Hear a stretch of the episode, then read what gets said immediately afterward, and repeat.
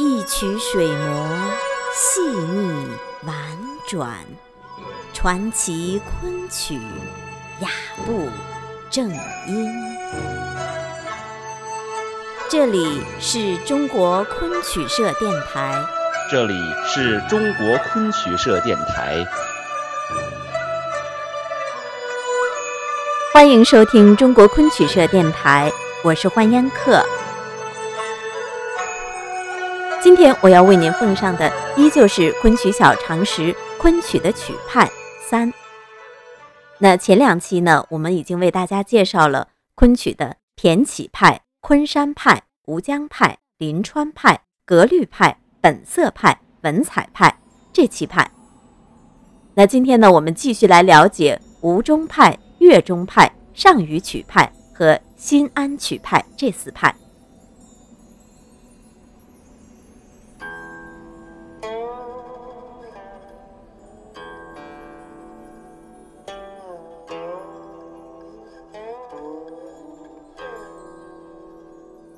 首先呢，为您介绍吴中派。吴中派呀，是昆曲流行后的地域性流派，语出王士贞曲早。明代中期呢，江浙地区形成了两个昆曲的创作和演唱中心，一是吴中，一是岳中。吴中呢，是指江苏南部昆山、苏州、常熟、无锡一带，主要作曲家呢有梁辰瑜、张凤毅、郑若雍。李日华和陆才等，王士祯呢，把祝枝山、唐伯虎等散曲作家也包括在内。那他们的共同特点呢是崇尚昆腔，其中呢包括剧曲和散曲清唱。那接下来呢，咱们再看一下岳中派。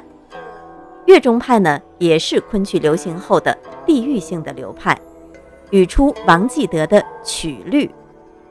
当时啊，除了吴中地区外呢，在越中地区也形成了一个剧作演唱和理论研讨的中心，其范围啊，相当于绍兴府所辖的山阴、会稽、上虞、萧山、盛县、新昌、余姚、诸暨八县，尤以会稽、山阴和余姚三县为盛。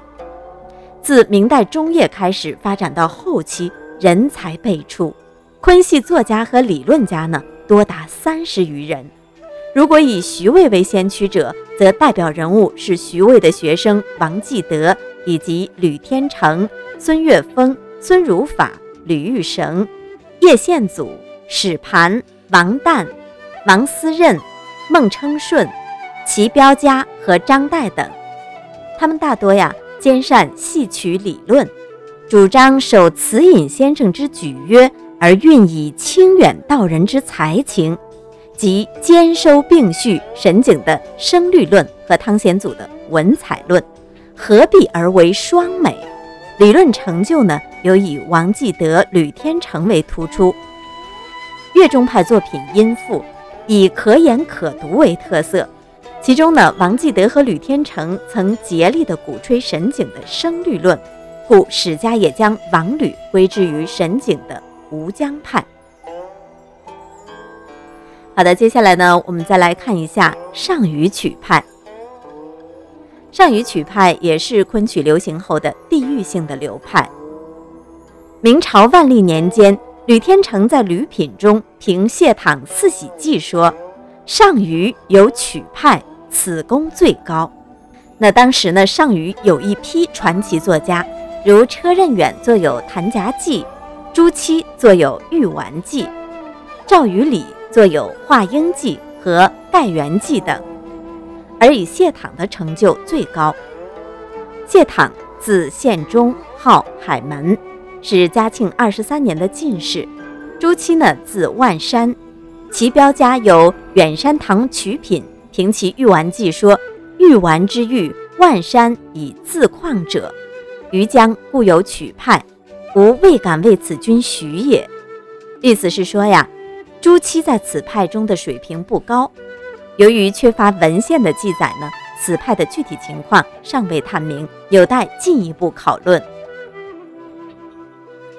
好的，接下来我们再看一下今天要介绍的最后一个曲派新安曲派。新安曲派也是昆曲流行后的地域性的流派。那古代的新安郡的地理概念呢，是指徽州所辖的歙县、休宁等皖南一带。明清之间呢，曾涌现了二十多位的昆曲家，如明代的汪廷讷创作了《狮吼记》等十多部的剧本，清代的方成培编写了《雷峰塔传奇》等。歙县人潘之衡是著名的昆曲评论家，他在《艮史》中记载了新安曲派的作家、演员。昆班和群众性的迎春曲会等情况，艮史曲派说呀，十年以来，新安好世家多习之，如吾有汪季玄、吴月石，颇之遴选奏记，渐入佳境。